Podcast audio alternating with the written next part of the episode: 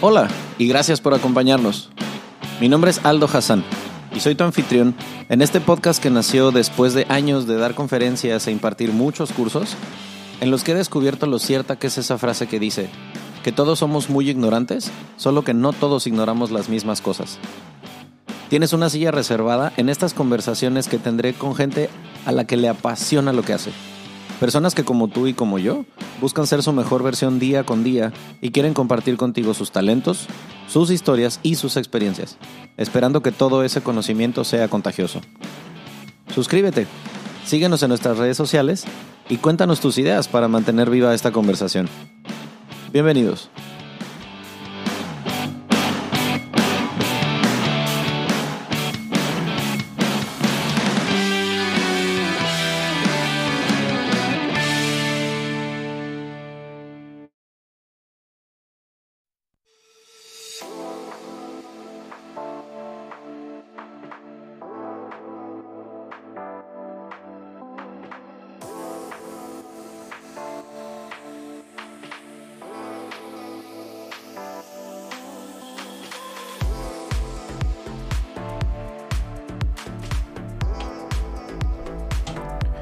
Ahí es cuando ya sé que ya estoy en modo vamos a comenzar. Que tú ya tienes mucha más experiencia que yo con micrófonos y tal, pero según tú, ¿qué se siente volver a grabar después de no sé cuánto que dices que no habías grabado contenido? Me encanta. Es algo que, que es mi pasión, literal. nací para este pedo, se sabe, ¿no? nací para perrear. Digo, ustedes, eh, si nacieron entre, ¿qué será? Entre los 80s y 90s, si son usted ahorita modelo que yo creo que 80 para adelante. Ajá, sí. Este, van a saber perfectamente con quién estoy hoy. Y si no, pues no importa, ahorita hablamos de quién. Hace un tiempo que tú y yo nos sentamos a platicar y me contaste tu historia así como antes de pasar por el pedo de la fama, los micrófonos, la televisión, los canales de alcance nacional y tal. Pero cuando yo escuché esa historia dije, güey, sé que hay mucha gente que como yo te conoció en la pantalla, pero que no conoce tu historia, que ni idea probablemente tenga de todo lo que hay detrás, pero ustedes a lo mejor ahorita cuando vieron el, nombre del episodio, o sea, el, el, nombre de la persona, como, ah, chingado, ¿quién será? ¿No? Bueno, el boom más cabrón que tú alcanzaste en la televisión nacional fue ¿qué será? ¿Principios de los 2000? Del 2000 al 2004 fue el boom. Fue el madrazo así durísimo. En ese momento yo estaba en la prepa. Yo tenía, ¿qué? 17 años y por ahí. Y en la prepa, lo que acostumbrábamos después de salir era llegar a la casa, hacerse pendejo un rato antes de comer. Y a esa hora, en ese momento, en México, el putazo era Telehit. Así es. Y ahí salías tú todos los días, de 3 a 4. Todos los días en vivo, en vivo de 3 a 4. Aparte en vivo, o sea. En vivo, no era grabado ni nada, editado, nada, en vivo. Ahorita ustedes que estén escuchando esto, quienes sean de una generación posterior, ya podrán ustedes ver en YouTube o en el donde ustedes quieran lo que se llamaba el planeta de cabeza, con quienes hoy tienen un programa de radio súper exitoso con Eduardo Videgaray y la estaca. Bueno, pues aquí está Carla, ¿no? Así mismo. Ajá. Chantal Yacamán, ¿cómo estás, Shanti? Gracias por invitarme. Muy contenta. La verdad que sí, ya ansiaba volver a los micrófonos. o sea, fue cuando, cuando yo conocí a Chantal, que nos conocimos en un tema totalmente ajeno a micrófonos y televisión, trabajando en hotelería y la madre. Empezamos a platicar un día y cuando me dice, ah, pues es que o sea, platicando de que yo tenía un podcast y porque habías escuchado un episodio y tal. Y me acuerdo que me dice, ah, pues no sé, entre la conversación, ¿te acuerdas de un programa que se llamaba El Planeta de Cabeza? Y yo, no mames, era turbofan. Me dice, ah, bueno, pues yo salí ahí. Y yo, no mames, que tú eras la para. y después platicamos que en mi generación, en la prepa, o sea, era el exitazo no nada más del programa, sino de tu personaje. Sí. O sea, tu personaje alcanzó un chingadazo fuerte. Muy, muy fuerte. Tanto que después subieron ya, le dicen copias, ¿no? Ajá. Pero... Sí, o sea, el tema de la Wanders en Exacto. Guerra de Chistes y tal, pues es una inspiración de lo que tú conseguiste en, Así en mismo, Telehit. así mismo. Y Pero- así mismo la parateniente, Ajá. ni yo me lo esperaba, ni yo me lo imaginaba. Ya. No, pues es que sí estaba complicado tratar de entender el alcance que iba a tener el personaje, ¿no? Yo creo que ellos ni sabían, Sí, ni se lo imaginaron tampoco. Ni el mismísimo Memo del Bosque se lo imaginaba. Qué fuerte. Y de repente, o sea, empieza el éxito, empiezan... Además, no había esas redes sociales para monitorear el crecimiento. ¿Cómo se enteraron o cómo te enteraste tú? O sea, cuando... Digo, ya de- dentro de unos minutitos hemos de contar la historia de cómo llegaste ahí y tal, pero... ¿Cómo te empezaste a dar cuenta del, del madrazo? De la fama Ajá. ¿cómo estabas llegando a todos lados? Es que era simple, tan solo los mails que llegaban al trabajo, porque en aquel entonces a la televisora Era el mail. eran mails. Ok. Entonces eran unos bonches de 800 diarios, Ajá. 900 diarios, diarios, de que a fuerza tenía que leer. Pero había unos que ni servían, obvio, Ya. ¿verdad? Pero bueno, Sí, descartado, descartado, descartado, Ajá. descartado. Así me imagino tú- que está tu... Este, ¿Cómo se llama? Tus DM también de repente, ¿no? descartado, descartado. Ajá. Pero sí, sí fue el salir del canal, que siempre había gente y cada que, que pasaba el tiempo, más gente afuera, más gente afuera. Ya llegó un punto en el que tuvieron que darme acceso con mi, con mi coche porque ya no podía entrar caminando. O sea, ya era así, no podía entrar caminando. Es que eh, además por el horario, pues se prestaba a que cierto grupo de la población viéramos el programa. Y se fuera para allá. Claro. Y sabían que era en vivo, Ajá. sabían que terminaba pues, a las 4 Ya. Y se iban y me esperaban y fotos y tal. Y digo, algo muy, muy, muy bonito, una experiencia que, que me gustó mucho. Y que además siento que te tocó pues esa parte de la televisión nacional en la que todavía no competía con los medios digitales. Con nada. O sea, no había un YouTube robándole audiencia a Televisa. YouTube existía, pero era Pues sí, más era- fuerte Telehit. Ajá. Era Sí, no, yo me Telehit acuerdo y- de eso. Y MTV, ¿no? En aquel, era la competencia mayor era MTV, por así decir. Pero con nuestro programa le ganábamos a MTV. Sí, es que cuando rating. llegaron esos programas, le cuento a la banda que no sepa de qué programa estoy hablando. En un canal de televisión nacional en México, eh, pues sí, la competencia de MTV. Música, programas dedicados para la gente joven, el top ten. Pero de repente empezaron a crear una barra como de programas disruptivos, vamos a llamarles, en los que se permitía decir groserías, albures, y empezó a tener un éxito muy cabrón porque eso pues en ninguna otra eh, señal se había visto. Sí, todavía no estaba permitido al 100. Exacto, entonces de repente sale un canal a promover o a, o a proponer este tipo de contenido con gente joven hablándole a gente joven con un contenido muy diferente en el que de repente se podían eh, este no sé si describir a la estaca y a Videgaray como comediantes, pero bueno, como conductores de comedia sí. Y no mames, o sea, te hacían muy ameno el programa porque además era de coyuntura, o sea, lo que estaba pasando en ese día de eso se hablaba por la belleza de ser en vivo. Sí, era real, era tan real. Yo entré como atractivo visual, pero fue imposible dejarme atrás paradita, porque la gente me pedía y me decía que hablaba y que él saludara y la, la, la. Entonces, Sí. poco a poco me fueron dando más libertad de estar con ellos y ya tomar micrófonos hasta ya convertirme en una conductora con ellos. Ya no era atractivo. Órale, qué cabrón.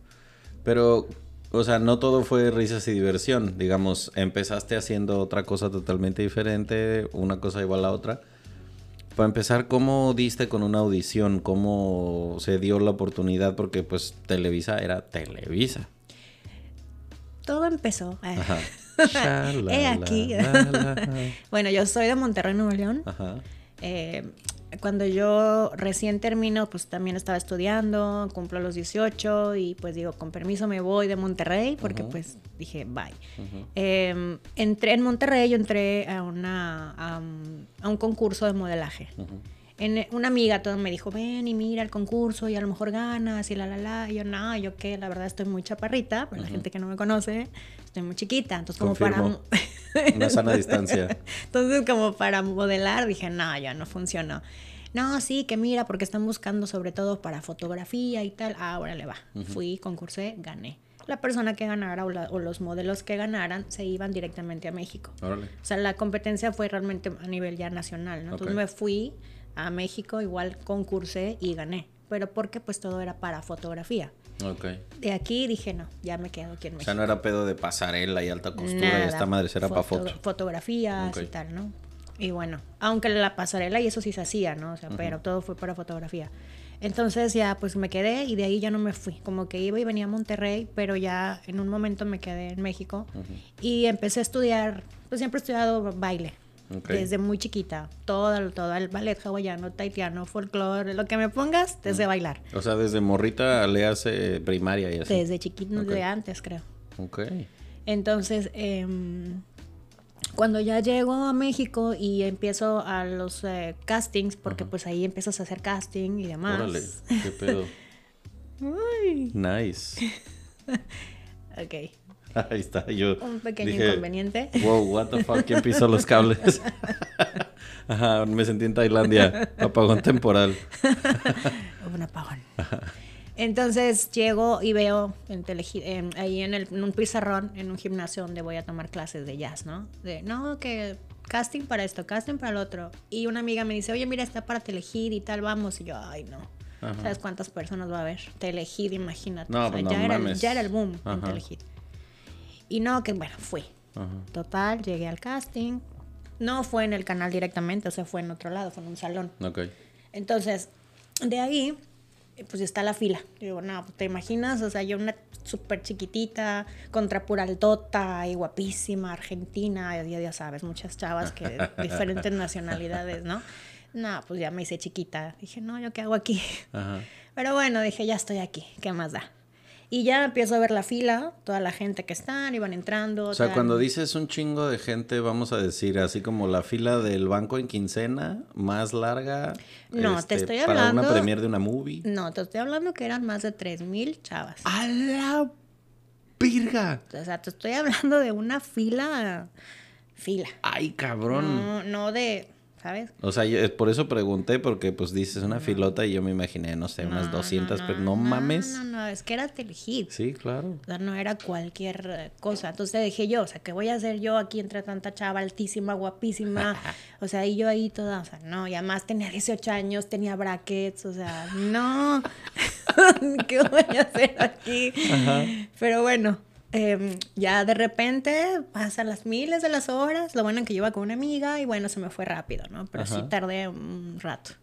En eso yo cada que yo veía que entraban las chavas, había dos chavos que salían a ver a las chicas y se reían y se burlaban y eh, entraban otra vez a, a donde estaban haciendo el casting y volvían a salir y tal.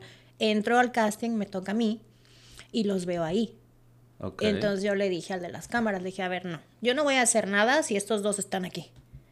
Y pues el de la cámara me ve y me dice, pues que tienen que estar. No, no, no, porque nada más están burlando y ustedes nada más están burlando a las chavas y yo, yo no puedo, no, o sea, no, no quiero. Wow. Y los chavos así, riéndose, así literal, cagados de risa. Ajá. Y dice el de las cámaras, es que ellos son los conductores del programa. Tienen que estar aquí. Este- Hay una disculpita. no, no me importa que se salgan. Como quiera no voy a quedar. Ajá. Órale. Y pues ya, o sea, y sí se salieron, ¿eh? Sí se salieron. Ya, y luego como que volvieron a entrar y ya. Y ya me fui y dije, pues ya, derrotada. Ajá. Al cuarto día me llamaron. Oye, muchas felicidades, fuiste seleccionada, No te quedas en Telehit. Y yo, "Ay, ¿es una broma o qué es esto? No, sí, ta, ta, ta. Te esperamos mañana para esto y esto y esto, ta, ta, ta. Una junta con las personas y todo, y así. Y así fue como entré. O sea, me imagino la impresión de los conductores de, oye ese güey, ¿cómo la ves? Pero, o sea, ¿hablaron de esto después? O sea, Sí. ¿te dijeron de que influyó? o de Claro, que- sí. Sí, sí, sí. Ya después que entramos a la junta, Ajá. Este, obviamente me puse nerviosa, estaba Memo del Bosque, estaban ellos dos, estaba gente, pues directores y demás, ¿no? Y ya fue así de, oigan, ¿por qué me seleccionaron si yo pensé que ni me iban a... Pues precisamente porque eres diferente a las demás, porque todas venían con su fufufu y jijiji, somos yo la top de- del mundo mundial. Ok. Y tú así de, no, estos dos, no, sáquenlos y no sé qué. Pues ya. Obviamente, la verdad, te digo, yo les dije, es que yo ni los conocía. Ni O sea, siquiera la, aute- sabía la quién eran. autenticidad te la premiaron, digamos. Y eso querían ellos, alguien original, que no le diera pena decir las cosas y así. ¿no? Entonces como que pienso que por ahí fue. No, definitivamente. O sea, porque aparte, como dices, casting de Televisa, pues me imagino que el perfil de la gente que llegaba, pues era este tipo de morra que va a lo mejor pensando que es para conducir un programa en plan de barra matutina o ajá. Sí, sí, sí, había muchas chicas muy wow. O sea, una entre tres mil, te quedas y luego, ¿cómo? O sea, ¿qué tanto tiempo después de eso empezaste ya como parte del programa? El primer año, Ajá. primer año no cobré nada. Ok. Nada. Así fue amor al arte. Eh, ok, bienvenida, ya estás dentro, pero ahorita no hay sueldos, no hay nada, la la. Pero pues ya sabes, tu valecito de gasolina y tu despensita. Ah, bueno, pues no importa. Lo que sea está bien. Pero como yo empecé a estar en el programa y me iban saliendo comerciales, me iban saliendo otras cosas, dije, no me importa, que no me paguen, aquí me quedo. O sea, era de donde realmente generabas tu ingreso, de los comerciales. Siempre. Ya cuando me pagaron, honestamente era pues, nada. O sea, la gente cree que la televisión es muy bien pagada y no. Esto es amor al arte y no te pagan los millones que no cree. Pero te funciona mucho para ganar los millones fuera de. O sea, es la vitrina necesaria para que te lleguen las marcas, pero en realidad el dinero de la tele no significa una fortuna. Exactamente. Y, o sea, comparando lo que gana la gente en televisión más bien lo que ganaba cuando tú estabas en el top del rollo de ser telehit y tal, ¿ahora crees que ahora ganen más o menos? Antes se acostumbraba a tener contratos. Ok. La gente ya tenía su contrato, exclusividad. Ok, la famosa exclusividad por la que luego salen peleadas las estrellas. Exactamente. Pero eran sueldos, sí, altos, pero no eran algo así muy descabellado que la gente creía. Ok. Entonces, cuando ya eh, ahora que la gente, que todo eso cambió, ya no existe la exclusividad. Entonces, si ya, ya nadie ya nadie tiene exclusividad, ni la misma Galilea. O sea, por eso salieron este Adal y López Dóriga y todas las estrellas de Televisa, ¿no? Sí, todas las personas ya que no, ya les dejaron de dar eh, exclusividad, se cambiaron y se fueron. Ya le costaba demasiado dinero a la empresa tenerlos, yo creo. Sí, y más con todas las plataformas que entraron ahora, muchísimo menos. Ahora, ahora nos conviene más estar en una serie que estar directamente en algún programa conduciendo. Y, o sea, eh, cuando estabas tú en ese, en ese prime, te empezaste a dar cuenta, como decías, por los mails que llegaban, porque la gente te reconocía, te pedía autógrafos. O sea, honestamente, en algún momento se te llegó a ir el piso de que perdieras el suelo y se te fuera la mierda a la cabeza. según yo no. Ajá. Según yo no. Ajá. Y hasta ahorita nadie me ha dicho que sí, que era creída y así yo jamás. ¿A qué se lo atribuyes que hayas tenido los pies muy en el suelo? Que creo que yo empecé desde cero y desde saber lo que es no tener de comer, literal. Y siento que eso me ha hecho ser siempre sencilla, ¿no? O sea, así como también supe lo que es tener, ¿no? Entonces, no sé, creo que es algo que disfrute tanto que nunca me hice sangrona. Dicen los españoles eh, que tienes la cabeza bien amueblada, pues. Porque pues es que cuando vienes con... O sea, si a lo mejor vienes de un privilegio, de una burbuja en la que no conoces lo que es ganar la Ana y la madre, pues sí es bien fácil que te vayas a la mierda si te empiezas... Es que me imagino que, corrígeme si digo una mamada, pero pues se, se sabe de que ahorita que mencionabas a Memo del Bosque, a Luis de Llano, a la gente que producía los programas millonarios y tal, pues también tenían acceso a fiestas, a fama, a gente famosa, lugares VIP, la madre, pues cosas que conociste, la, o sea, la, fama traducida a televisión hace 20 años era muy distinta a la que soy. Sí. Entonces me imagino que debes haber visto de repente como esa facilidad de que ah, pues como somos el talento pasamos a donde sea, ¿no? Claro, no, y si era, ¿eh? Y si era, sí era mm. muy fácil. Incluso de repente, ya en Televisa, ya llegando las primeras veces al comedor, porque también es que son, realmente sí es cierto, somos personas normales, actores normal, la gente es normal. No más que sale en la pantalla. exactamente.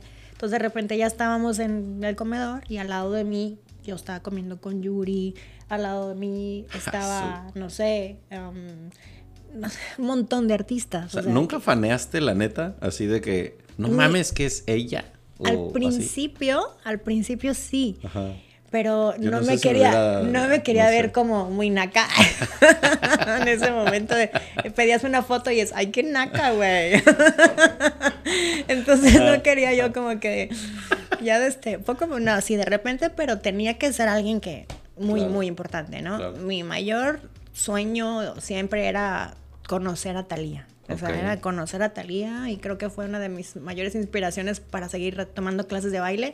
Logré bailar con ella. No mames. Tengo fotos con ella, o sea, la conocí y tal. De ahí en fuera ya todos los demás artistas, como ya yo era parte de, Ajá. ya no, ya para mí era muy normal. Es como vas al comedor, ventas o a cualquier lugar. Sí, pues la gente que convive de diario contigo, ¿no? Es normal, ya, así. Qué cabrón empezar a normalizar a la gente famosa. Es que te pregunto de fanear porque yo sí me imagino de repente entrando a un lugar en el que, no sé, o sea, esté normalizado este pedo entre ellos, pero yo tratando de contenerme para no salir corriendo a abrazar a Marta y Gareda, ¿no? Un pedo así. Sí, no. Y No así estaban. O sea, aquí estaba es Yuri, acá estaba Verónica Castro, de aquel lado estaba, no sé, este Juan Soler. Aparte ah, eran las épocas de Big Brother, ¿no? Big Brother también. O sea, en ese momento Big Sí. Brother era un putazo en México y cuando estabas en Big Brother, pues casi que tenías un boleto gratis para algún programa en Televisa. Yo quería entrar a Big Brother, este, me habían invitado, Ajá. pero Memo del Bosque me dijo que no. ¿Por? En ese momento la parateniente no podía entrar. Perro infeliz, o Big sea, Brother. nos hubiera hecho un super paro a los fans del Planeta de Cabeza, porque estaba muy, o sea, las primeras versiones de Big Brother en México, la neta, no Esos, mames, esos son las mejores. Sí, sí. sí. Pero no, todavía no hacían la- los- el VIP. Ok. Por eso él no Ah, quería. por eso no quiso, Ajá. porque el, el primer Big Brother no era gente VIP, famosa. Ni el segundo, creo. Hasta después. Creo que ya el segundo ya entraron famosos. No sé muy bien, pero fue así de no, no, no puedes, como crees, la la la. la, la", Órale. Y a- a- o sea, de cambiarte de televisora nunca hubo ofertas. No, O a otro canal. no, no, no, porque yo estaba full, Sí, full, pues sí. con Telehit y Televisa. O sea, hice muchas cosas en, en Televisa, ¿no? Ajá. Novelas comerciales, me hablaban para mucho, muchos eventos. ¿Y en qué estuvo que pasaste del planeta de cabeza al programa con Omar Chaparro? No, eh, eh, con Omar Chaparro fueron entrevistas y fueron más como mm, invitada. Ok. Estuve de invitada y así. Porque ya participó, o sea, tu participación era mucho más significativa todavía, Ya ¿no? era En- la para En Black and White. Es Ajá. que primero fue, primero fue el planeta de cabeza. Tiempo después, como al año y medio, dos, llegó Omar. Ok. Pero él pues invitaba a gente que ya fuera famosa para ir subiendo el rating. Ok. Pero realmente eran, fueron participaciones invitadas y así. Nunca fue, nunca me quedé a hacer algo así con él. Ok. De, o sea, a lo mejor suena pendeja la pregunta, pero ¿qué de aquellos días de mezclarte así mingle con gente famosa, la madre, las cámaras y eso, qué sí extrañas y qué no? Porque pues a lo mejor también hay cosas que no extrañas. Estuve tantos años en televisión, radio, también he estado en radio, este, incluso ahora radico en Cancún, entonces he estado Televisa Cancún, también Televisa del Golfo, que está en Tamaulipas, o sea, he hecho bastante televisión, ahora sí que es lo que más yo he hecho, ¿no? Ok. Entonces, hoy en día lo que extraño pienso que sí es el cuadro y el micrófono, más que la radio. Pero como lo he hecho mucho tiempo y a la misma vez he tenido otros trabajos, como que no me ha dado tanto tiempo de extrañar así al 100, ¿no? Me encanta. Y ahora con las redes sociales, cualquier cosita, subes un video y ya tienes likes, ¿no? Entonces es como que extrañarlo al 100, al 100, Ya. algo formal. Algo formal, si pudiera ser que lo volvería a hacer, me encantaría, claro. Ahorita estoy en un break porque pues antes de la pandemia tenía otro programa local, pero pues sí, eso es algo que sí extrañaría. Ok. El ¿Qué? podcast, necesitamos el podcast de la Shant en esta vida. Ya sé, fíjate que sí me han preguntado por qué no hago el canal, ¿no? ¿Por qué no lo uso? ¿Por qué no? O sea, ¿El de YouTube? el de YouTube. Ok. Entonces, este, creo que no, no he tenido a alguien que realmente me haya, órale, vamos, Ok. ¿no? Pero Y de, digamos, si tienes televisión, radio, ya producción de pantalla chica, o sea, ¿tienes alguno de esos que haya sido tu favorito, en donde tú te sientas más como pez en el agua? ¿algún programa que yo haya hecho antes? No, o sea, me refiero de los medios de difusión, Televisión, 100%. es la que más te gusta. Televisión. Salir a cuadro es lo mío. Ok. Y no me des un micrófono porque no me callo, o sea, no, no, no. Confirmo. Hasta sin micrófono, Hasta ¿eh? sin micrófono. Entonces, y he también eh, he, estado en, en- en- en eventos muy importantes, ¿no? Aquí he, hecho, he trabajado con eh, los compadres, he estado con ellos también en eventos masivos, ¿no? Ajá. Conduciendo y todo, pero sí, la televisión es, es lo mío. Pues es que también, o sea, la probada que tuviste, bueno, no probada, la- toda la experiencia de años en, en Televisa y en ese, pues en- esa magnitud de alcance, o sea, realmente era, no sé, digamos, mucha la presión que había para ustedes o solamente era como, ah, bueno, nomás no se pasen de pistola y disfruten la chamba o... No, no, era. Había un guion, Ajá. entre comillas. Había un guion. Claro que ellos nunca respetaban el guion. Sí, no, me imaginísimo. ¿no? Ahora, yo aprendí. Es que estuvo chistoso. Yo empecé al revés. Toda la gente empieza programas chiquititos y luego se va escalando y tal. No, yo empecé así de jalón al revés. O sea, llegué directo a la fama. Y Sí. de, de ahí empecé, de ahí entré a otro, otro show que se llamó Solo para Hombres, que estuvo también el boom, que fue muy famoso. Ok. Entonces, eh, para, primero se hizo con artistas muy, muy famosas, O sea, no este, pegó. esta gira de vatos que iban de un lado a otro y hacían como striptease. Esos son, esos solo para mujeres. Ah, qué pendejo. Ok. No me presumas. Claro. Ajá. Sí, solo para hombres era un show que se hizo en Televisa. Ajá.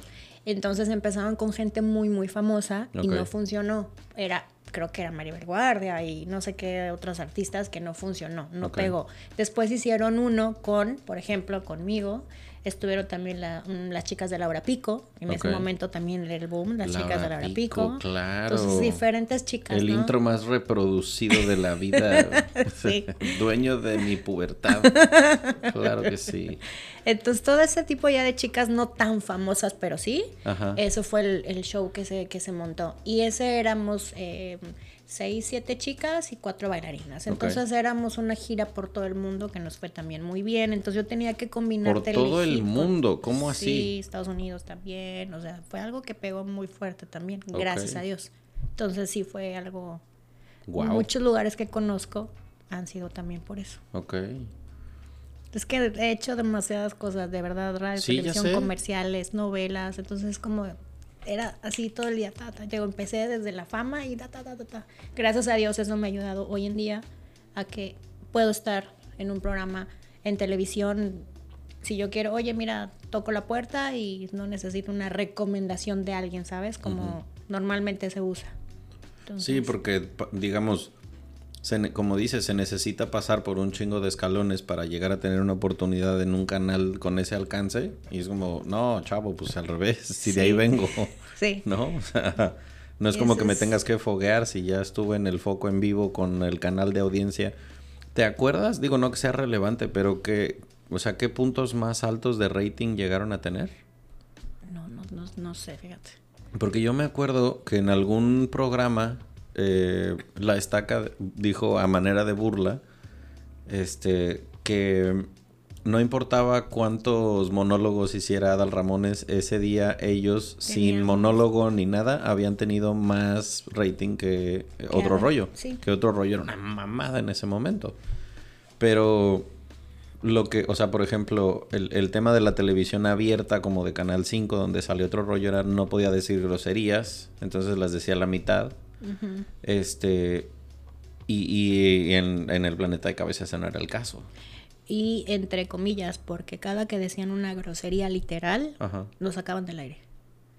Órale. Entonces, o sea, sí podemos decir algunas cosas, Wow. pero algo muy, muy fuerte no, porque nos, nos quitaban del aire. Ya. Y entonces ahí sí ellos empezaron a entender que no podían ser tan expresivos con ese vocabulario tan, tan, tan malo, ¿no? Y Pero cuando, sí. cuando se termina ese proyecto, ¿cuál fue el siguiente paso para ti? O sea, se- ¿te pasas del planeta de cabeza a qué? Mm, continué con lo del show que te digo, solo para hombres, que hicimos la gira. Después ya me fui a novelas, comerciales, empecé a, el programa siguió con sus repeticiones. O sea, esto no, no paraba, o sea, eran las repeticiones. Hasta la fecha lo pueden ver en YouTube, si algún día quieren. Todavía. Chiquita. Yo tengo eso aquí en mi cabeza. De Eso fue chiquita. lo más famoso. Claro. Entonces, eh, de ahí empecé, mm, me invitaron a Televisa del Golfo, que me fui a un programa que se llamó Los Nómadas. Ok. Y de ahí el programa se trataba, como dice la palabra, ¿no? Pues irnos de lugar en lugar, de playa en playa, ciudad en ciudad, ir grabando y todo. Y me encantó. O sea, Ok. Algo diferente, sí, conducción, pero pues muy diferente a lo que estaba acostumbrada. Ya, co- o ahí- sea, tenés mucho contacto con la gente y... Sí. Ok. Y estuvo muy bien porque igual pues ya yo con el nombre que tenía, donde yo iba, pues queríamos grabar rapidísimo, nos decían que sí. Sí, Sí, no, que sí, la foto, la, la, la, y bueno, ya. claro. De ahí, me, eso fue en Tampico, Tamaulipas. Ajá. De ahí me vine a Cancún y aquí mi primer programa se llamó No que no, Ok. también. Que ese, boom. ese también, ese, ¿dónde est- está disponible en YouTube también? Eh, No. no. creo que habrá, ¿Dónde habrá pedacitos, hay Ah, pedacitos, pero completo no. Mm, Completo no. Ese programa lo quería, lo quería Memo del Bosque. Ajá. Lo quería que, que le diera las latas, pero aquí- el canal de aquí ya no nos dejó. ¿Por qué? Entonces hubo un rollo entre, entre ellos, porque antes Mm. era Televisa, ahora ya solo es Cipse. Ok. Se- se- como que se separaron un poquito, entonces hubo un... De esas cosas de derechos de televisión que casi no causan pedos, ¿no? literal. Así que bueno, y como yo ya estaba acá, en ese entonces también Memo me había ofrecido otro, otro programa. Pero honestamente cuando vi la paga dije, Ya. no, no, ya no me conviene, ya no, ya no necesita estar la parateniente allá, ya, Ajá. ya la parateniente ya tiene su, su, su nombre y Sí, ya hace exacto. lana, ¿no? Es que en- para ponerlos en contexto en esos este primeros años del- de este milenio, o sea, el, el decirla para teniente no necesitabas más explicaciones. O sea, era un personaje que ya estaba tan posicionado conocido, y sí. que además no tenía, como dices, después a lo mejor salieron las réplicas, pero en ese momento no lo había. A lo mejor el, el personaje que más se me ocurre que pudiera haber sido algo semejante en ese plan de la, el atractivo visual tal vez era la secre de Broso, que era tal vez lo único, o como dices las chicas de la hora pico, pero ellas no hablaban, solamente eran para el intro y el outro del programa. Sí. Y tú estabas interviniendo en el programa como tal todo el tiempo. Sí, no, de hecho tuve más éxito que, que la secretaria, ¿no? De Broso. Entonces, hasta los mismos chicos se quedaron, oye, no inventes, o sea, Ujú. ¿cómo, cómo? Lo que hem- hemos creado un monstruo, dicen. Y, ¿Y pues sí? sí, sí, ¿para qué te digo que no? y sí, ni modo. Aprendí todo con ellos, o sea, Ajá. ellos fueron mis maestros. Obviamente, en cuanto, en cuanto yo entré, porque te digo que yo empecé al revés, me empecé a tomar clases de locución, de conducción y empecé a meterme de lleno, 100%, Ok. porque es chistoso, pero yo no quería nunca agarrar un micrófono y hablar a la cámara. Siempre me ha gustado bailar y a lo mejor radio que nadie me veía, ¿no? Pero cuando ya yo probé televisión, micrófonos y todo, dije, no, Aquí es. de aquí soy. Sí, nací para esto. ya venías con ese chip. Sí, pero al principio no. No, no, no, no, no. Cuando fui, incluso cuando fui a hacer el casting a Telehit, yo de que, oh, tengo que hablar con el micrófono, bueno, o sea, no me encantaba la idea. Órale, qué cagado. Porque me pongo a pensar, o sea, alguien que esté escuchando esto, que a lo mejor tiene esa, mm, como esa cosquillita del, del arte de salir a cuadro, de la conducción, de la televisión, del radio, que por alguna razón o no se ha animado o whatever, y capaz ahí está un talentazo guardado. Háganlo. Está háganlo, cabrón, ¿no? Pruébenlo y si les gusta, créanme que ahí se van a quedar. Sí, pues sí. sí.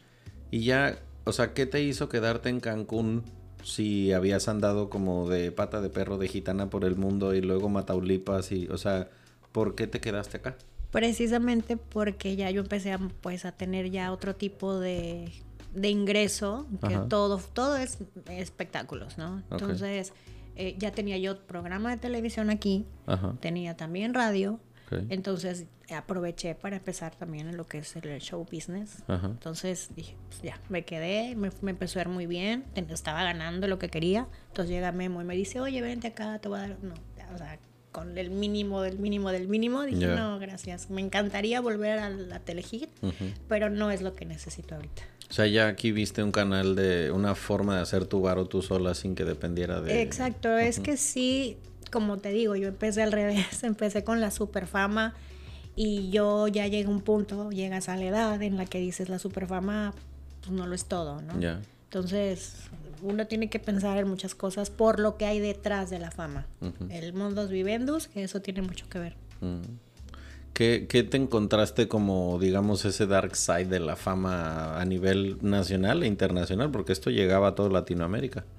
¿Qué me encontraba? O sea, ¿qué, qué lado oscuro te tocó vivir de la fama a ese nivel? Las fiestas. Ok. completamente las fiestas.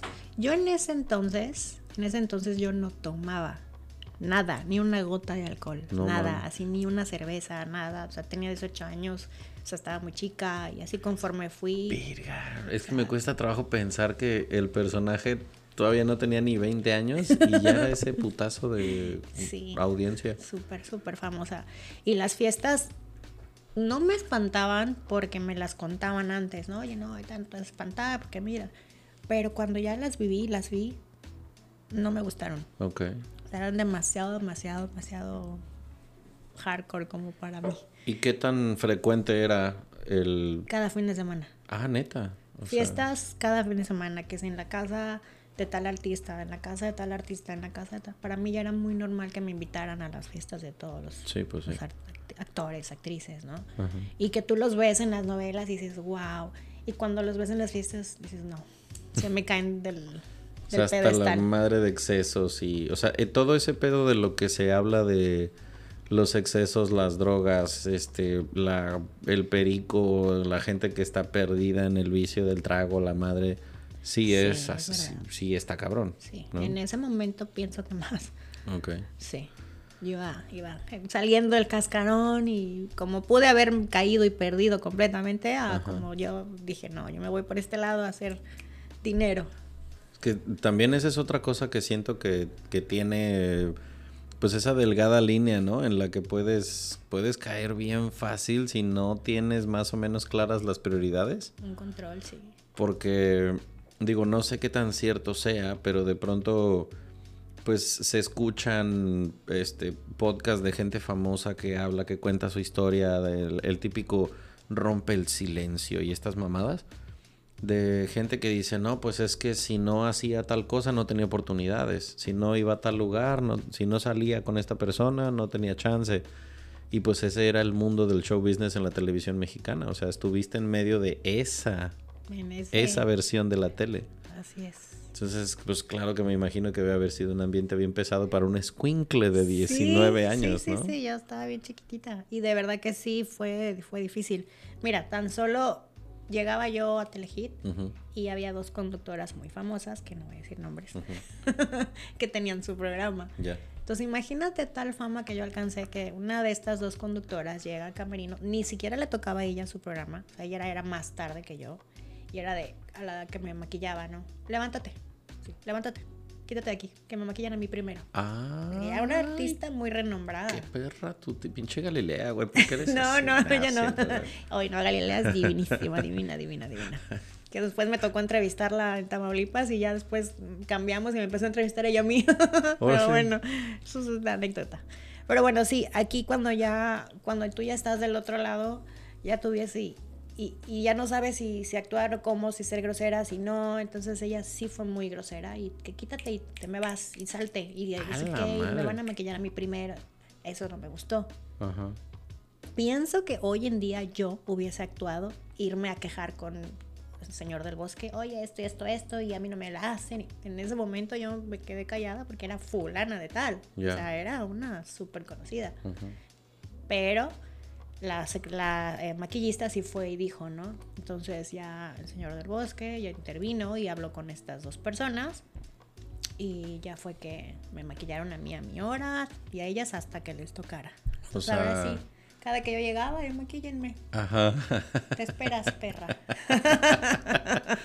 No mames, sí, porque también no lo había dimensionado, pero por supuesto, o sea, cuando estás en ese pedo de quién está teniendo más éxito, quién está teniendo más rating, quién, pues eso van a ser oportunidades después y pues cómo que va a llegar esta escuincla de 20 años a quitarme el lugar, ¿no? Así tal cual. Y ya eran, son dos personas que son muy, muy, muy famosas. Ya. Damn. No sé por qué me quedé pensando en la escena de O sea, güey, tú ya bien a gusto en tu sillita, a punto de que te empiece. Y yo, ¿qué pido esta Y yo que vengo desde abajo tocando. ¿Por qué me grita esta pinche loca, no? Sí, yo me quedé así de, bueno, ok, sí. No, pero yo sabía quién era. Yo sí sabía quién era. O sea, no era como, no me le voy a poner al tú por tú porque es una súper artista ya muy reconocida. Mm. Entonces, y además, pues ahí sí ya era como fan, ¿no? Yo de ella y dije. Sí, lo que tú digas, siéntate, te limpio. Me, firmas aquí. aquí?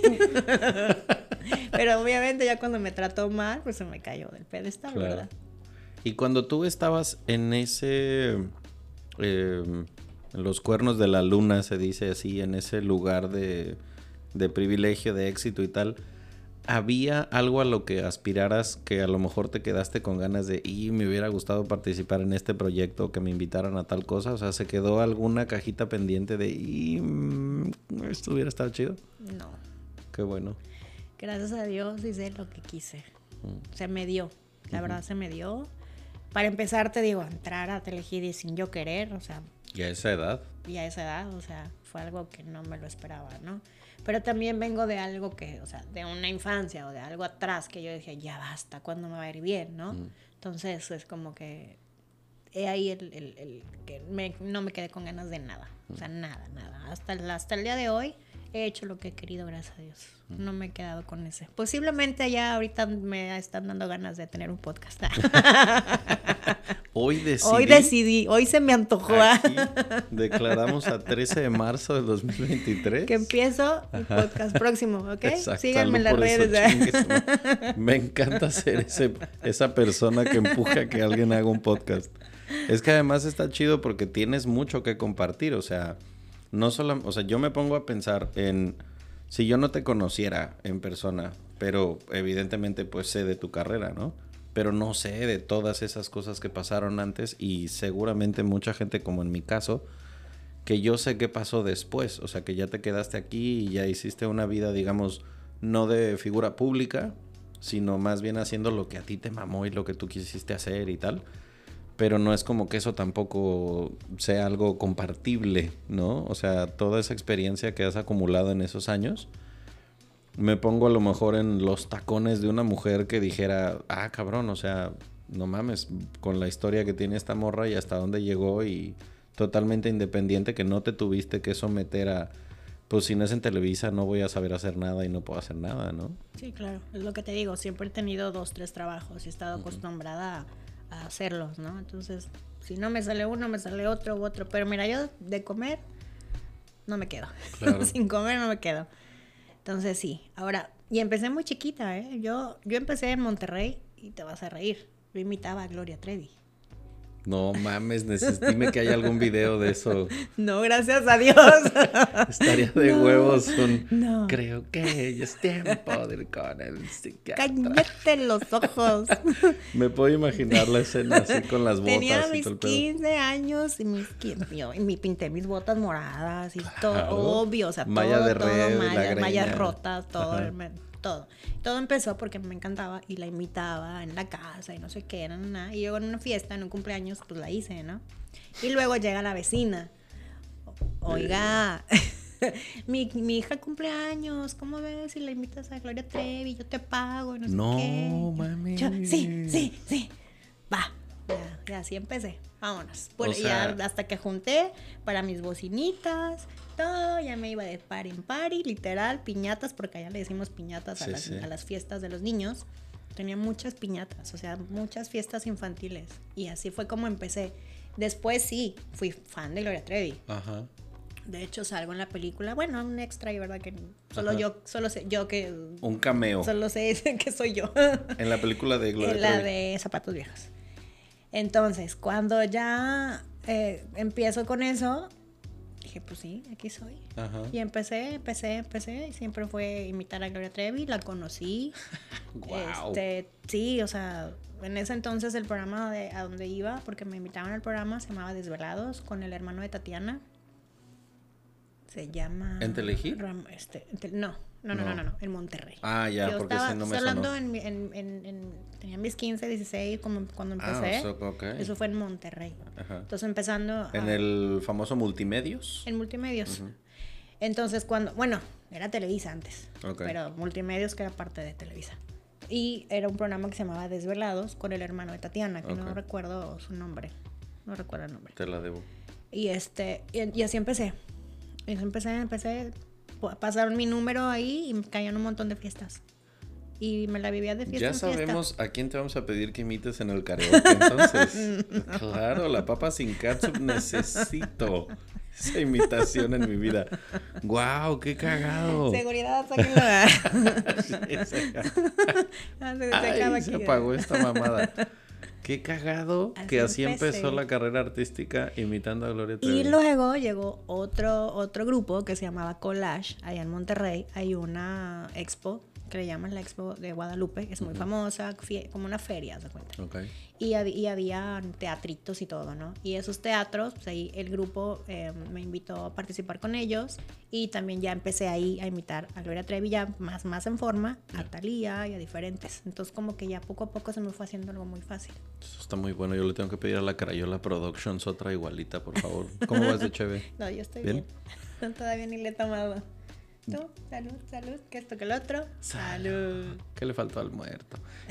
Ya que, ya que llegaste acá, que a lo mejor seguiste haciendo este contenido, seguiste produciendo. ¿En qué momento fue como que le diste a lo mejor un giro al volante y empezaste a hacer algo que no tuviera que ver con show business? El año pasado. Apenas el año pasado. Ok. Entré a algo diferente. Ajá. Eh, esto ya es muy... Bueno, diferente entre comillas, porque son ventas. Ajá. Es el mejor sonido, ¿eh? ¿Verdad? es que en este podcast se acostumbra el... Ah, ese para que- sonido. Porque luego la banda dice en los comentarios que nos escucha lavando los trastes, ¿sabes? lavando la ropa, en el gimnasio. Yo, qué mal pedo que me escuchas en el tráfico con un HB grabando desde Cancún. Ajá. Aquí está. Salud, salud. Salud por eso. Again. Pues sí, la verdad que apenas el año pasado dije, bueno, voy a probar algo diferente. Ujú. Muy diferente. Muy diferente. Y entre comillas, porque siempre, pues siempre me he vendido. Literal. O sea, en Sí, el buen pues sí. sentido. Porque he buscado eventos, he buscado esto, trabajo un show tras otro y demás. Entonces eso es... Sí, has sido tu propia empresa en la que el producto ha sido tu imagen, tu imitación, tu... Ajá. Así que entrar a, a esto nuevo, que es ventas, que es algo muy diferente, como pez en el agua. Y sobre todo hablar con la gente, igual. O sea, es algo que no me da pena ni nada, al contrario, ¿no? Creo que no sé si tú estabas, que bueno, hasta me cantaban las mañanitas en chino. Ah, claro, sí es cierto. Es que hace no mucho tuviste unos clientes argentinos, pero de origen chino, algo Ah, así. Sí, mandarín, creo que no sé Que me, yo, me, yo empe- empecé a escuchar, dije, ¿qué clase de secta es esta? Que la banda empezó a cantar una madre en chico. Wow, what the fuck, güey. ¿Qué, ¿Qué embrujo está pasando aquí? Yo saqué mi San Charbelito. Anulo bufa. Esto, cualquier embrujo de estos Colimar. chinos. Colimar. Empecé con un cilantro que me robé de ahí. Qué cagado. Te tocó. Porque en, en este. En este Inter, digamos, post Telehit. Me acuerdo que me contaste de un, de un lapso en el que te fuiste a vivir a España. También. Es ese, o sea, ¿cómo llegó ese, ese brinco al charco? O sea, ¿fue casual, fue diseñado o qué pedo? ¿Cómo llegó eso?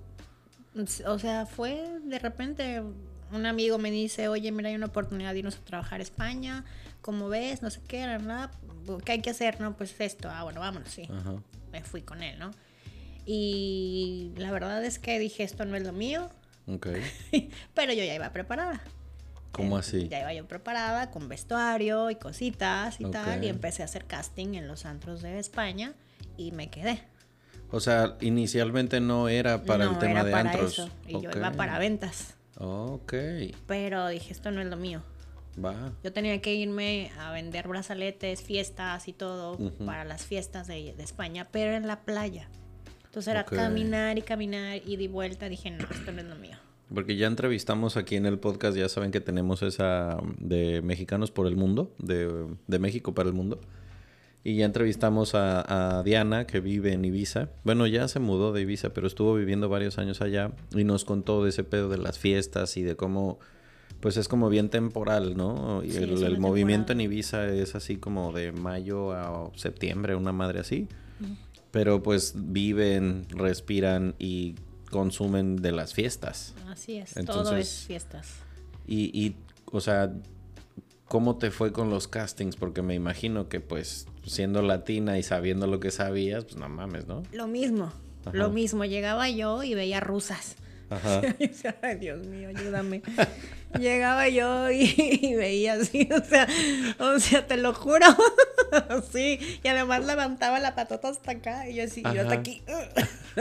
no, no, realmente ten- es que no sé, Ay, no sé si tengo un ángel, que es mi madre, que en paz descanse, no lo sé, pero me gusta lo que hago, entonces, eh, y sé bailar, y entonces, no sé, tengo como que ese don, ¿no? Se me da, y, y realmente me hacen pruebas y todo, y sí, o sea, dale, ya, o sea, sí, sí bailas. Ok. o sea, no es tan fácil. Y yo siendo latina, pues es más fácil para mí el movimiento a una rusa, por Sí, ejemplo, sí, ¿no? claro.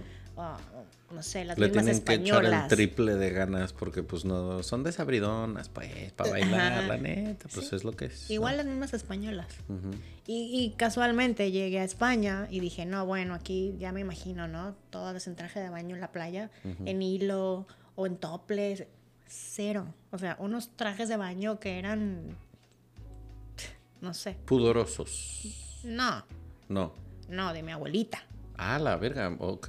Trajes de baño así que tú decías, oye, pues esto era Europa, no que acá eran muy... Yo también, o sea, como que te tenía una impresión diferente. No, no, ahí la única en tanga era yo. o sea, ¿Dónde la está? única en tanga y top chiquitito era yo. Spot de latina, ahí.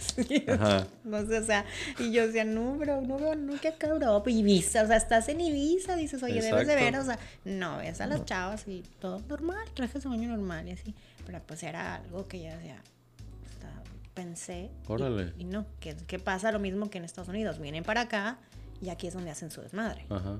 pero no, no es lo que, lo que parece. Ya. Pero sí, fiestas, eso sí, fiestas todo el tiempo. Y las más, las más eh, buenas, por así decir, son en barco, o sea, son en, en yates. Esas son las fiestas más divertidas. Mm.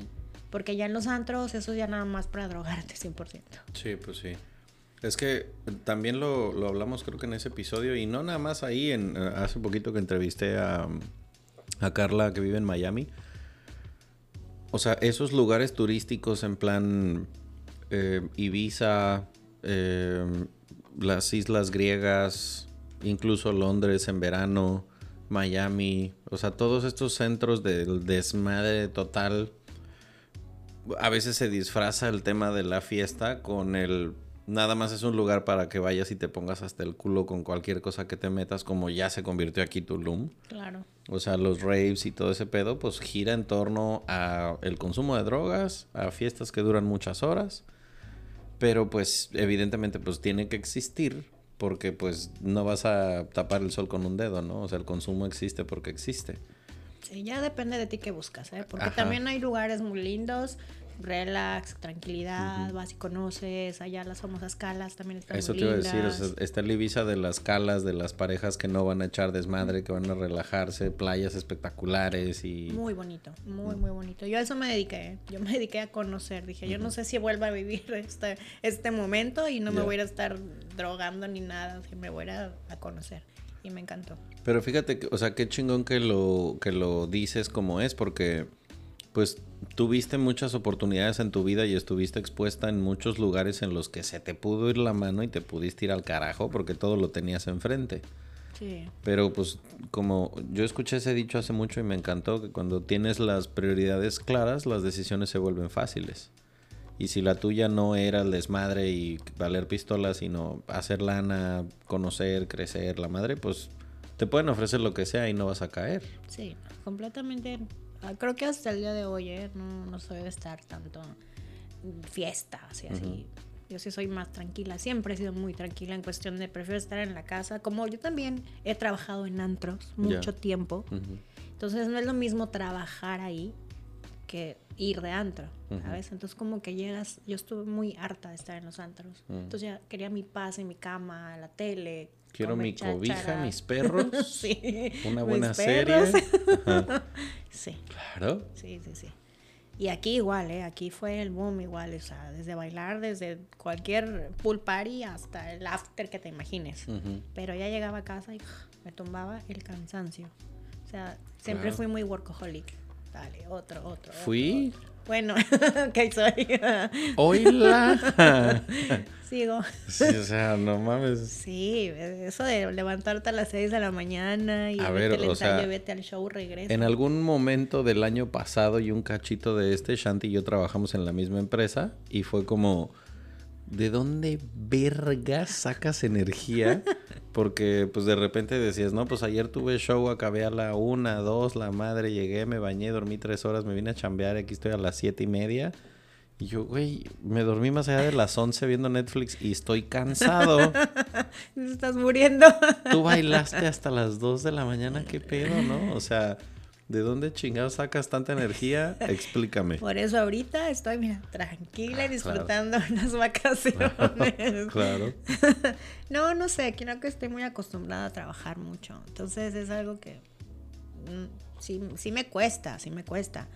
Pero pienso en las prioridades, pienso en lo que quiero, a dónde voy, ¿sabes? Visualizo las cosas y gracias a Dios siempre lo que me propongo lo logro. Entonces es como no quitar el dedo del renglón, ¿no? Ya. Sí, o sea, todos en algún momento nos va a tocar ya no estar aquí y el día que ya no estemos físicamente, seguramente habrá gente que re- nos recuerde por cosas que hicimos y tal. ¿Cómo crees que la gente que te hemos conocido, con qué crees, qué, qué crees que es eso que, Que le lleven. regalas a la gente, que tienes ese impacto en la gente alrededor tuyo? Porque, o sea, esta morra que tengo aquí enfrente hace amigos en cinco minutos, pero no es ese amigo de que, ah, hola, que-". no, o sea, es gente que llega contigo y se queda. Sí. Pero- No sé, no me lo preguntes. Nunca Soy te- muy selectiva. Ok. Sí, soy selectiva. O sea, sí me gusta ver si, si eres buena persona, si no, si tal. O sea, eso sí me gusta mucho. Ya. Y me gusta tener el círculo de amigos que valgan la pena. Porque si algo me ha enseñado la vida o lo que quieras es quién sí es buena gente y quién no. Ok. Entonces, así, cuestión de segundos te puedo decir y te estudio completamente y veo y digo, no, es- se me hace que esto es súper mala onda o, o sea, a veces no, a veces si me equivoco, no sé, ¿no? Pero, ¿qué, se puede llevar la gente? Que siempre he sido buena amiga, ¿eh?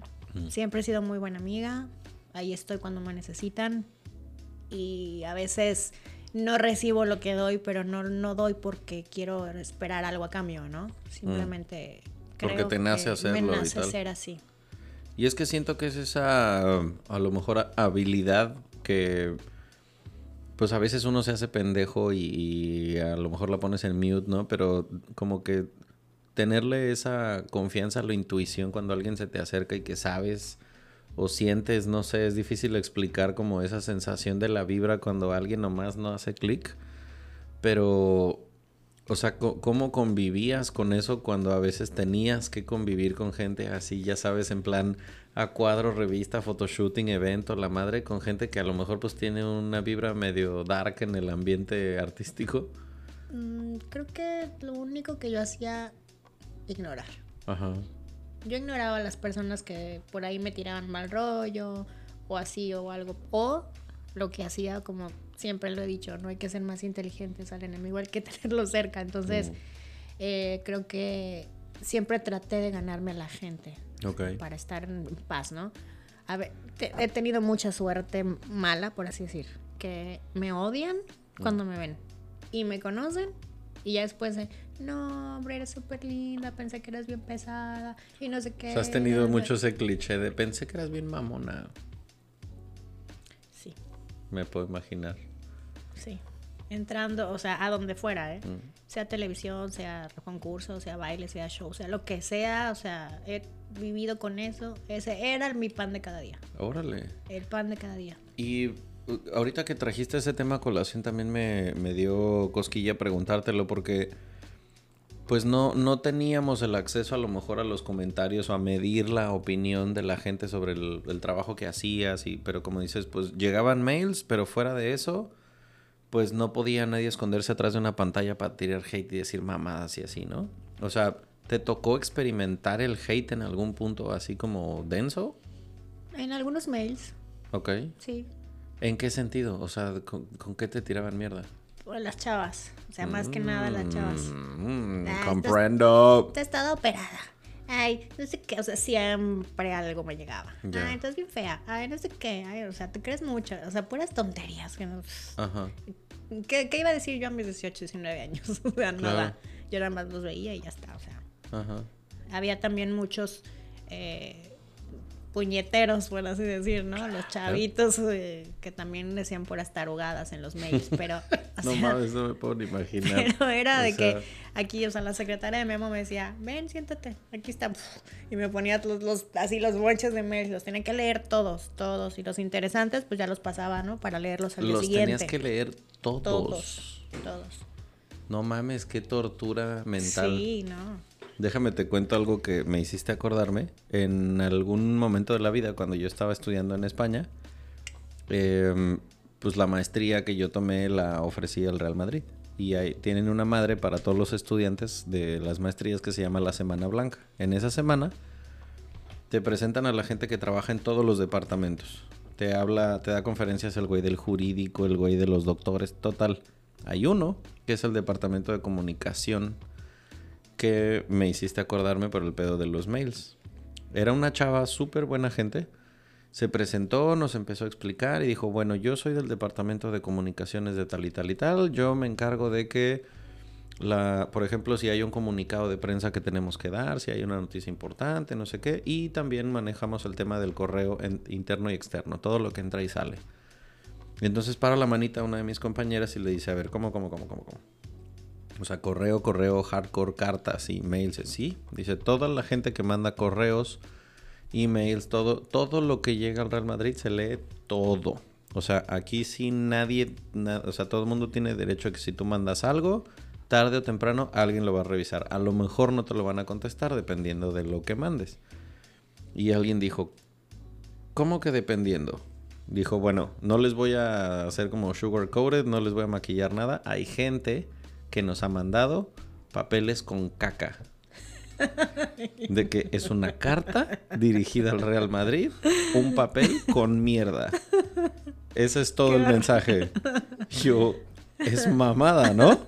¿No? No, bueno. Afortunadamente a ti no te No, tocó ese pedo. Gracias a Dios, no. Solo estaba por escrito. Solo eran puros mails, llegaba, lo que, o sea, sí me llegaban al canal, Ajá. pero me llegaban peluches, flores, chocolates, tarjetitas de soy tu super fan número uno, mándame un saludo, pero nunca nada malo. O si llegó, a lo mejor lo filtraron en seguridad o algo, pero a mí Claro. me daban lo, lo nice, ¿no? ¿Y el, el fan intenso que te estoqueara o te siguiera o pedos así, lo viviste?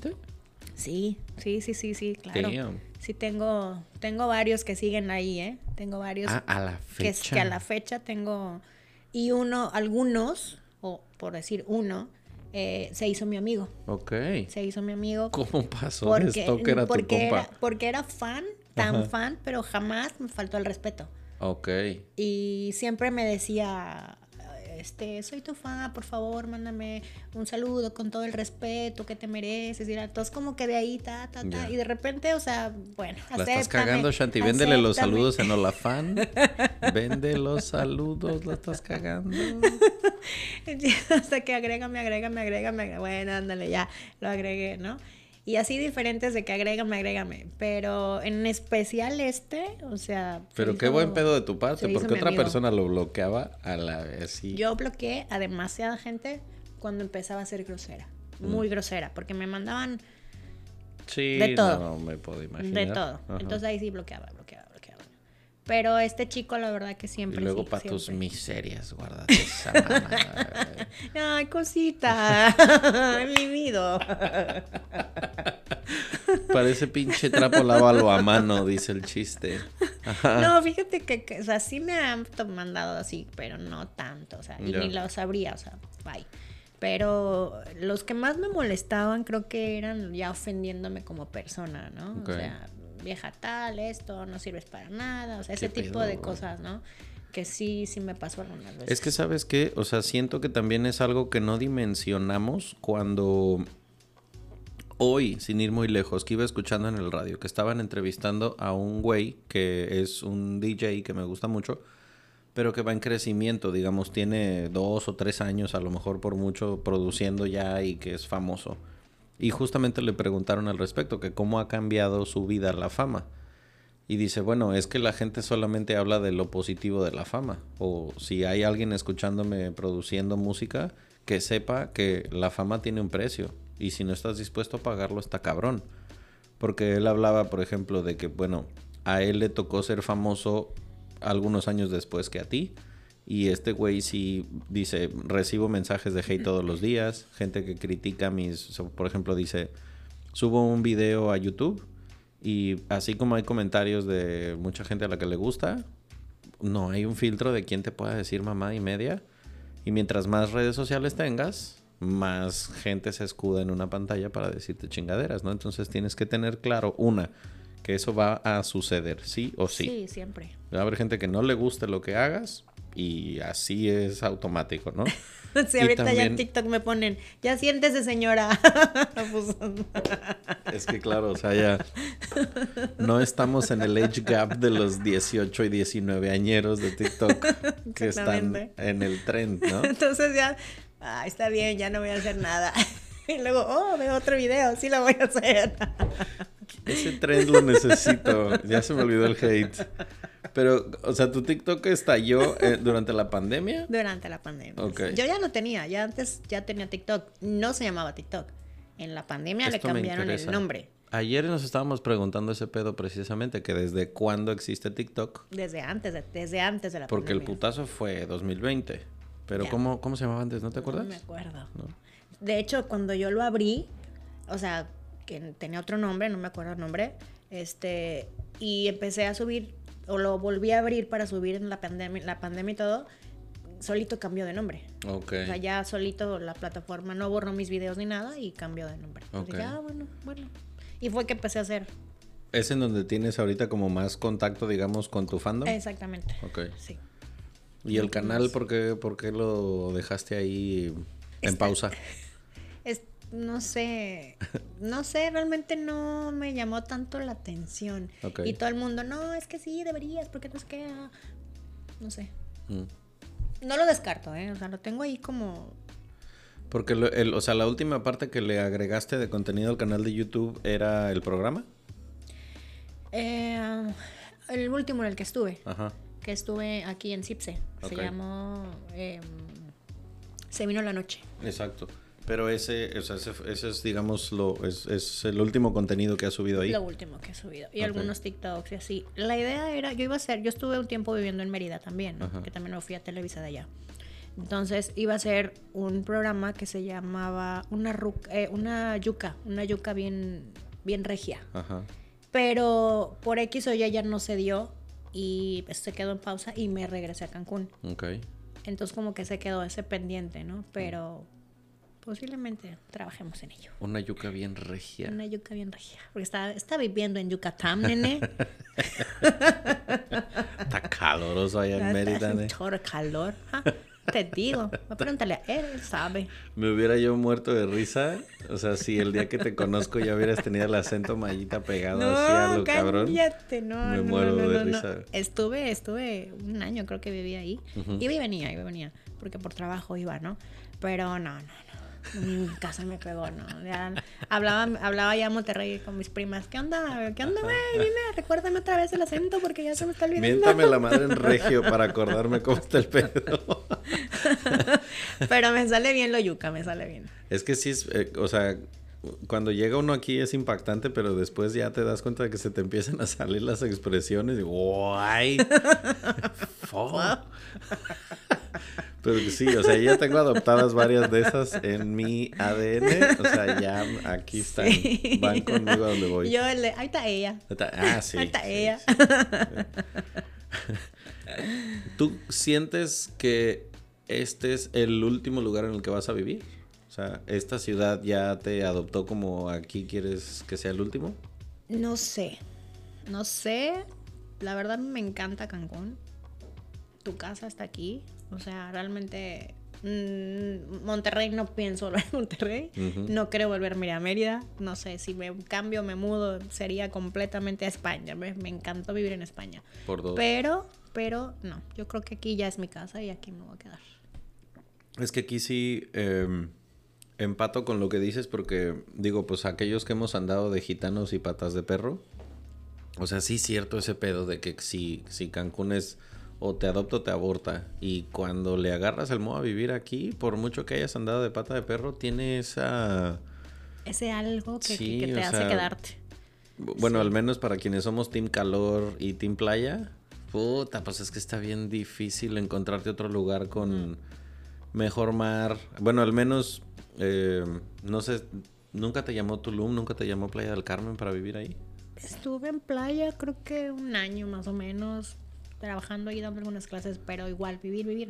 Dije, no, bye, aquí no, no soy de aquí. Tulum no me gusta para nada. Ese estilo Tuluminati que ya hay en- de moda ahorita, no me gusta. Sí, no. No. Y soy más de ciudad.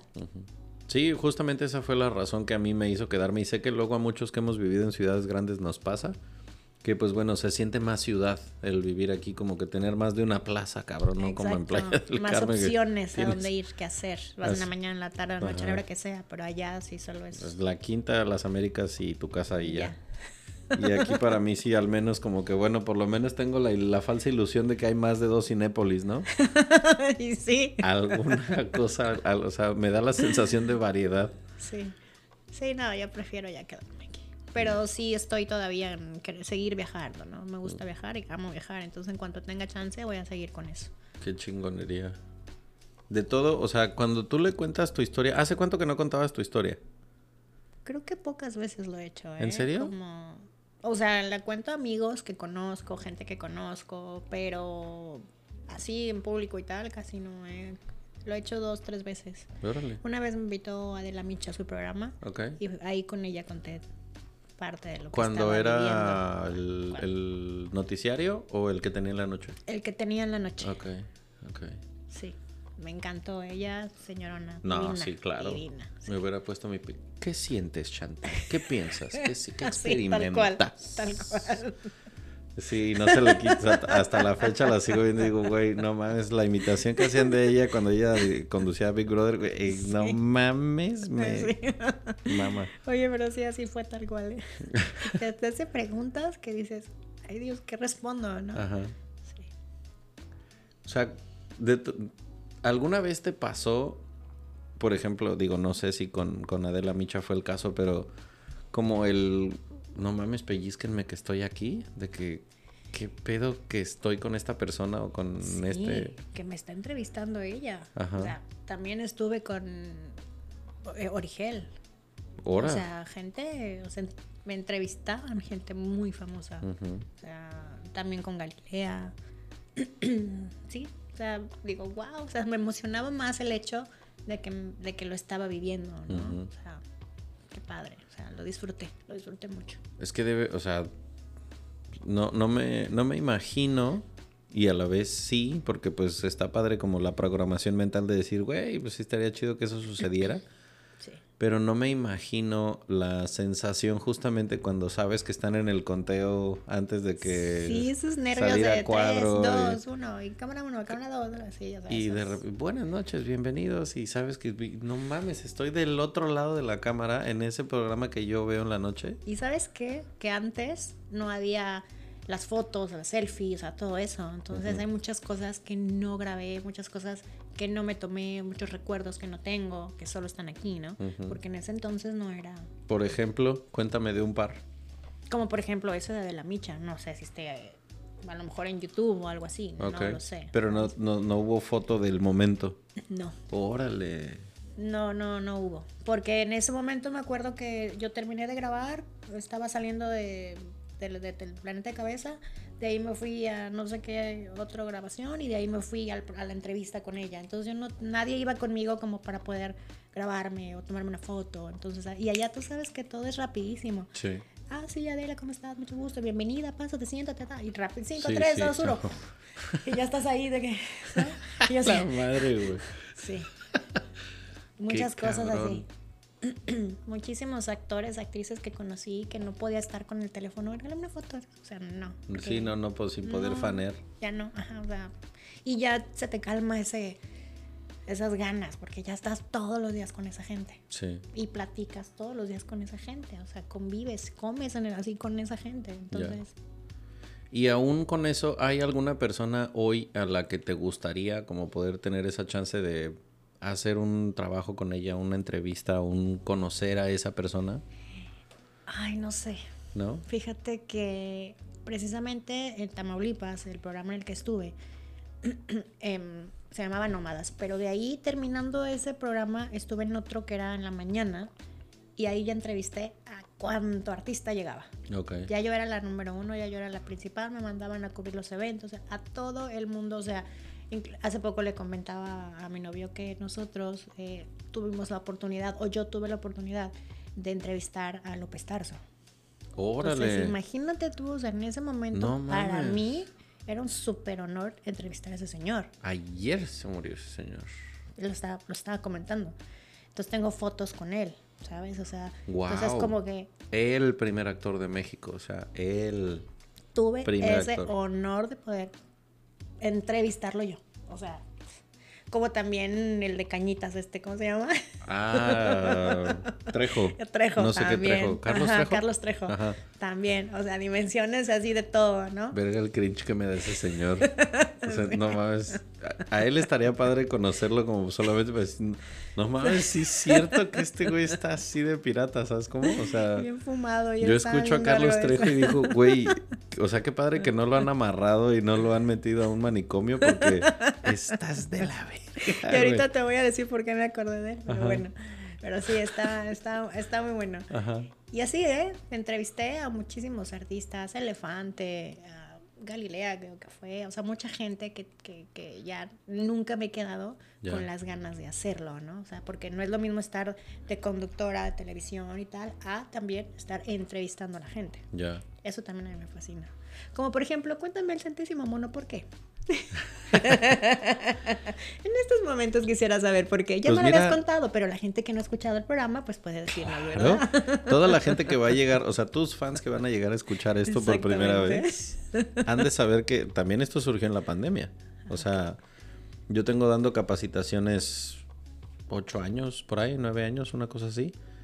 Pero pues imagínate, encerrado por la pandemia, trabajando en hotelería, no había huéspedes, no había chamba, no había nada que hacer. Y entonces, ¿qué pasa? Se me ocurre un día.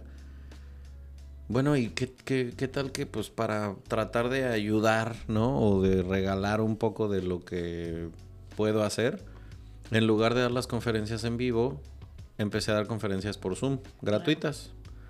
Invitaba a gente a que habláramos de temas de lo que sabía que se necesitaba con la pandemia. La- el manejo de crisis de ansiedad, administración financiera para que no te estuvieras mordiendo las uñas, este, ver la manera, por ejemplo, de buscar la forma de generar algún tipo de ingreso para quienes estábamos encerrados.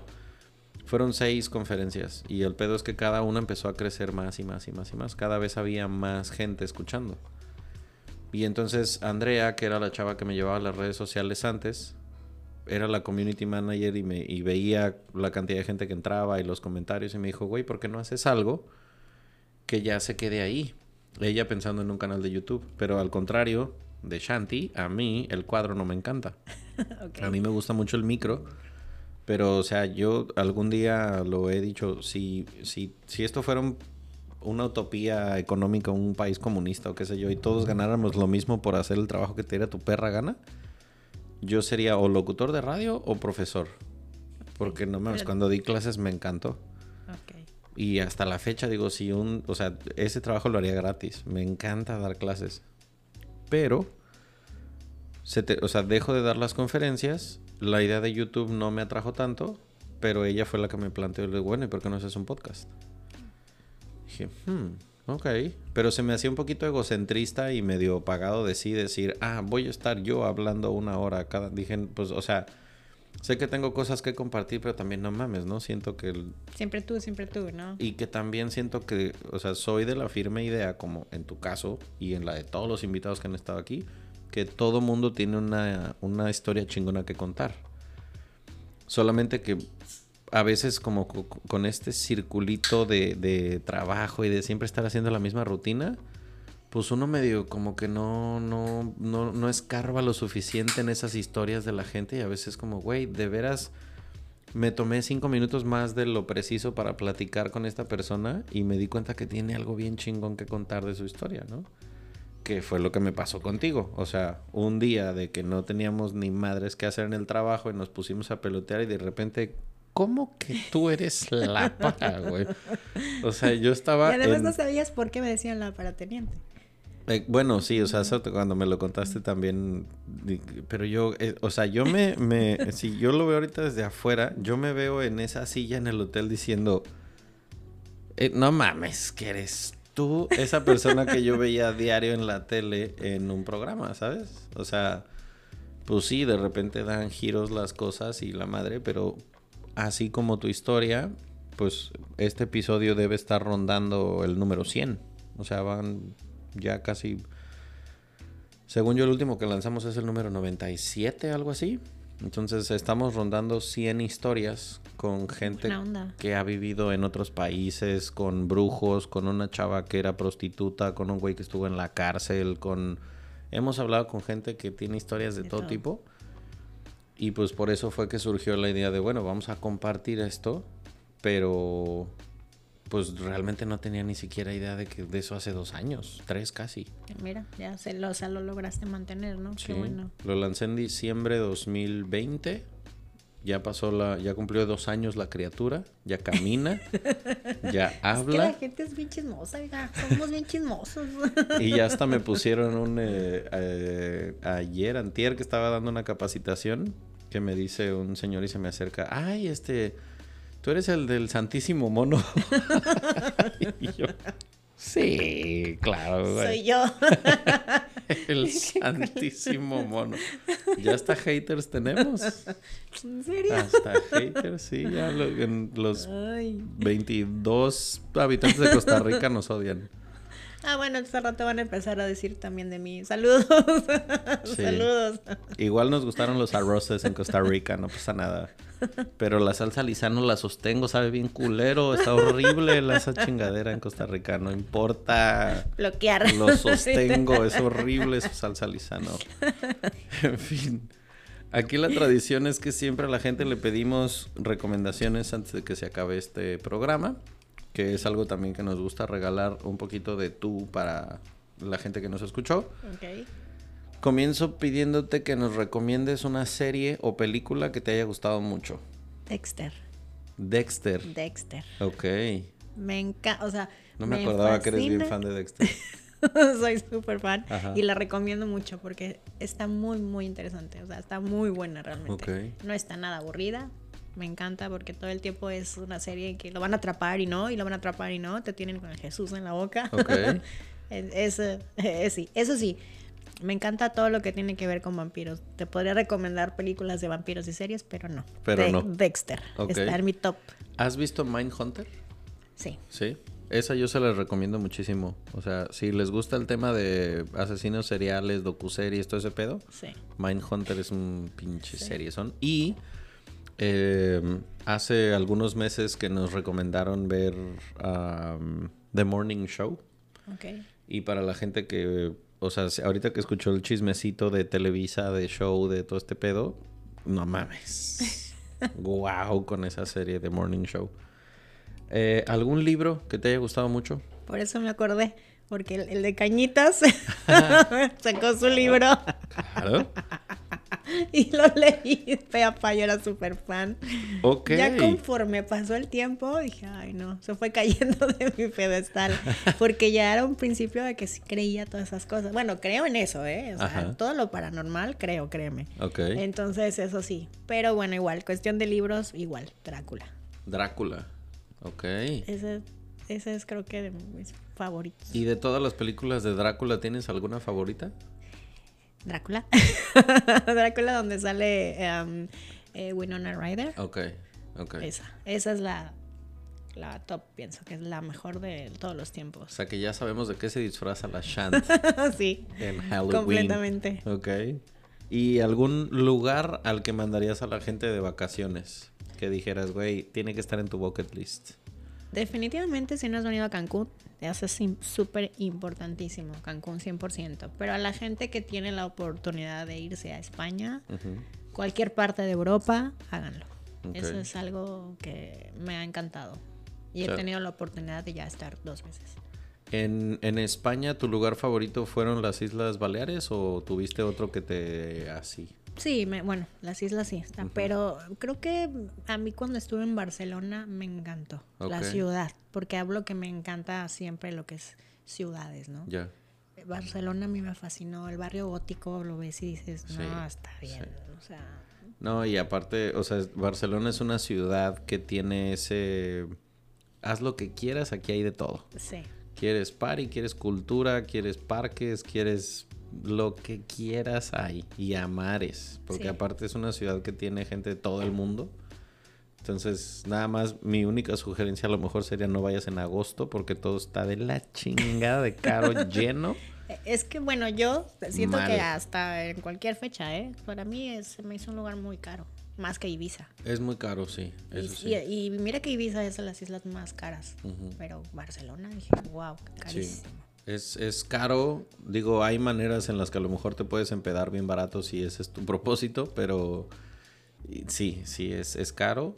A mí lo único que sí no me encantó, que es, digo, el único downside que yo le pondría a Barcelona es que fue en verano, he ido un par de veces y la, el mar estaba helado a la virga lo helado. O sea, Sí mucho creo. calor, Sí, sí. El agua me llegaba al tobillo y ya estaba morado de vámonos de aquí, güey, esto está Imposible, imposible. meterse. Pero no mames, o sea, la fiesta, la comida, el tema de todos los lugares turísticos, todas las cosas que tiene de Gaudí, el parque Güell, la Sagrada Familia, no mames. Sí, todo eso la verdad, sí. Igual la gente que conoce mucho le gusta, como a mí, historias de vampiros, Ajá. Rumanía. Tuve la oportunidad de irme al castillo. ¿Fuiste a Transilvania? Era mi súper sueño. y Ahí estuve. O sea, Sí. No, o sea, te digo, todo lo que sea vampiros es algo así, wow. Y cuando conocí el castillo, bueno, imagínate que conocí la, la verdadera historia y después esa verdadera historia salió la película. La del Ajá. empalador, ¿no? sí, de Vladimir, Vlad el empalador. Eh, ajá, Ajá. Esa. Dije, ah, ya sabía. ya lo sabía. Órale. Y, o sea, que, ¿cómo, cómo, qué, tan, ¿qué tan centrado en el tema de Drácula está la ciudad? O sea, de que el atractivo turístico es eso. Es el castillo, 100%. Ok. O sea, literal, llegas a Bucarest y de ahí empiezas el recorrido. Mira vos. Y está tal cual en la película. Está muy, muy bueno. O sea, muy interesante. Todo lo que ves está como, como lo ves en la película. Y dices, Ajá. wow, esto no me lo creía hasta que lo viví. Ok. Entonces eso también. O sea, si, si, si tienes algún sueño a donde quieras, si te quieres ir a Acapulco y tu sueño es ir a Acapulco, vete. A huevo. No dejes de hacer lo que sueñas. Sí, señor. Sí se puede. Sí, el cheque no está comprado para que vaya a durar 90 años la historia, ¿eh? ¿Quién sabe cuánto vayamos a estar aquí? Así es. Qué chingón. Pues nada, ¿qué le quieres decir a la raza? Porque ¿cómo, cómo te puede encontrar tu fandom que te va a escuchar y va a decir, no mames que este perro tuvo a Shanti, alias La Para? Porque bueno, aparte o sea, era Carla. En aquel momento Carla. usaban el Carla. Sí. Es que mi Este- verdadero nombre es Carla Chantal. Carla Chantal, sí señor. Este, ¿cómo te encuentran en redes sociales? Eh, Instagram, Shantilove. Chantilove. Así, Ajá. tal cual, Shantilove. Ok, Eh, Twitter, igual estoy. eh, creo que en Twitter estoy como la parateniente. ok. Ahí sí me encuentran como Ahí la sigue vivo el personaje. Ahí está. Y en TikTok. Eh, TikTok igual. Es, creo que es Chantilly Yacaman. Ok. Ahí sí Ahí está el apellito. también. Ujú. O directamente entras en, en Instagram y ves los links y ahí te mandan al TikTok. Ok, perfecto. Pues seguramente va a llegar más de un comentario al respecto de no mames, ¿qué es ella? ¿No?